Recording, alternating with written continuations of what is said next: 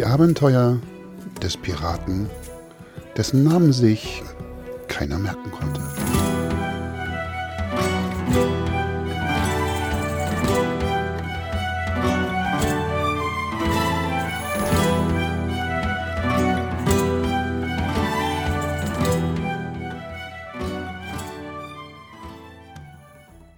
Der Tag war schon vorangeschritten und die Piraten auf der Lady Sea Cloud waren extra leise. Es muss lustig ausgesehen haben, diese normalerweise bis an die Zähne bewaffneten Freibeuter der Meere auf Zehenspitzen über das Deck schleichen zu sehen.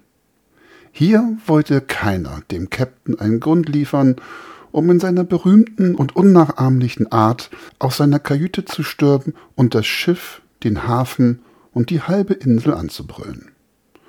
An den letzten Wutausbruch konnten sich alle nur zu gut erinnern. Da war Fiete auf der Brücke beim Apfelschälen der Apfel aus der Hand gefallen.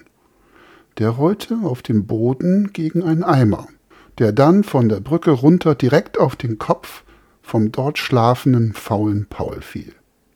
Als der dadurch wach wurde, schrie er sogleich auf. Ich, bin blind, ich kann nichts mehr sehen und rannte mit den Händen voraus quer über das Deck der Lady Sea Cloud. Ihr könnt euch nicht vorstellen, was für eine Kettenreaktion so ein Apfel auslösen kann.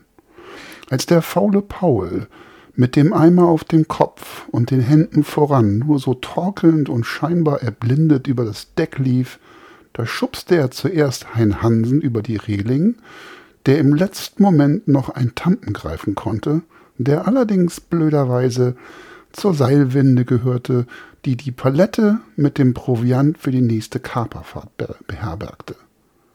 Mit einem riesen Rums krachte diese nun auf das Schiffsdeck und diverse Erbsen und Reissäcke platzten auf und verteilten ihren Inhalt über das gesamte Schiff. Oha. Hinnack und Peter Petersen kamen vom Lärm geweckt angerannt und führten auf dem Deck einen urkomischen Tanz auf.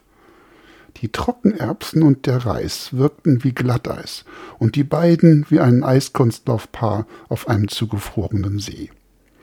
Das letzte, an was sich die beiden erinnern konnten, war das Rachenzäpfchen von ihrem Captain. Was ist denn hier los? Seid ihr komplett Mischugge? Schrie dieser, und dann folgte noch eine geführte Ewigkeit, eine nicht enden wollende Aneinanderreihung von Piratenschimpfwörtern. Vielleicht kennt ihr ja auch ein paar, und wenn nicht, wartet ab. In einer der nächsten Folgen lese ich euch aus dem geheimen Buch Piratische Schimpfwörter, Band 1 vor. Aber zurück zur Geschichte.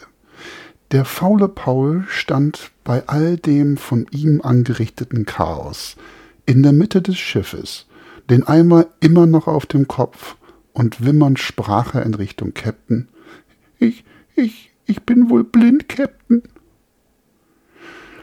Du hast einen Eimer auf dem Kopf, du Dösbaddel.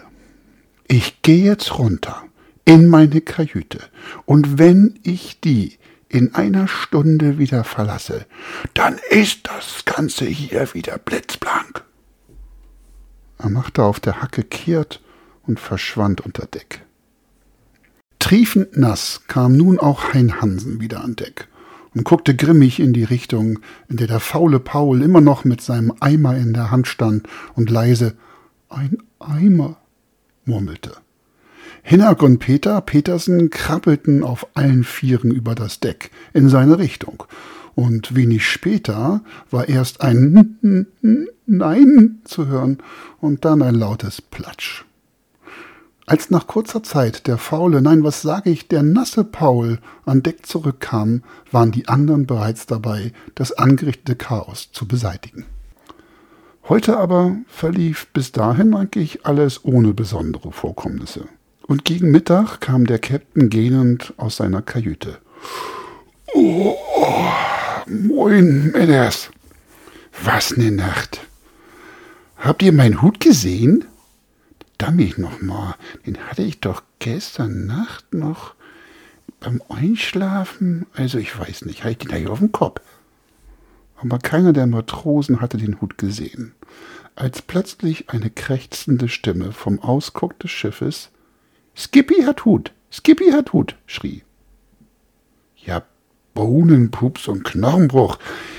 Ich hatte ja gestern den ein oder anderen Schluck aus der Buddel, aber das geht doch hier nicht mit rechten Dingen zu, sprach es aus dem Käpt'n heraus. Und auch die anderen Piraten guckten fragend nach oben zum Mast, wo im Ausguck des Schiffes der Hut des Käpt'n scheinbar entlang der Ra spazieren ging und sogar sprechen konnte. Die Ra, das sind bei den alten Segelschiffen diese alten Holzbalken, die quer zum Segel gehen.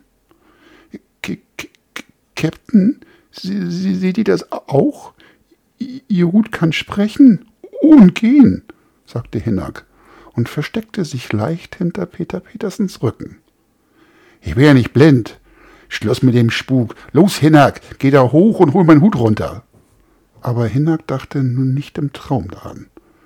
Skippy, kein Spuk, sagte da der Hut. Und im nächsten Moment standen alle Piraten hinter dem Käpt'n.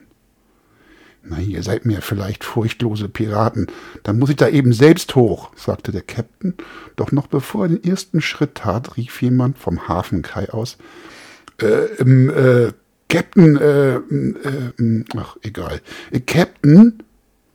Der Captain ging an die Reling und unten stand ein Mann, der sich zum Gruß leicht verbeugte und anschließend eine kleine Tasche hochhielt. Ihr habt die Tasche von Skippy vergessen. Skippy? Wer da was soll Skippy sein? entgegnete der Käpt'n und guckte fragend wieder zu seinem Hut auf der Rahn hoch. Hm, der, der Affe, also, na, der Affe oben auf der Rahn, der scheinbar ihren Hut hat, das ist Skippy. Er liebt Hüte und noch mehr das, was hier in dieser Tasche ist. Hm, so, so, der Affe, na, wie auch immer. Dann, dann nehmen Sie Ihren Affen und geben Sie mir meinen Hut wieder ähm, äh, das ist nicht mein Affe, das ist Ihr Affe. Sie haben ihn gestern im Goldenen Anker gewonnen. Schon vergessen? Was? Was, was soll ich mit Affen? Nee, nee, jetzt kommen Sie hier rauf und nehmen Ihren Affen mit. Ich kann keine Affen gebrauchen. Ich habe hier schon genug an Bord, sprach der Käpt'n und blickte zu dem Haufen Piraten rüber, die sich immer noch hinter dem Mast versteckten. Äh, das geht leider nicht. Mir gehört der Affe auch nicht. Den haben Sie beim Kartenspielen gewonnen. Sein Besitzer ist heute Morgen bereits weitergesegelt. Er holte Schwung und schmiss im hohen Bogen die Tasche an Deck. Nee, nee, Moment, was soll das? Nehmen Sie den Affen wieder mit, rief der Käpt'n noch hinter dem Mann her, aber der ging einfach weiter und verschwand im Getummel des Markttreibens. Musik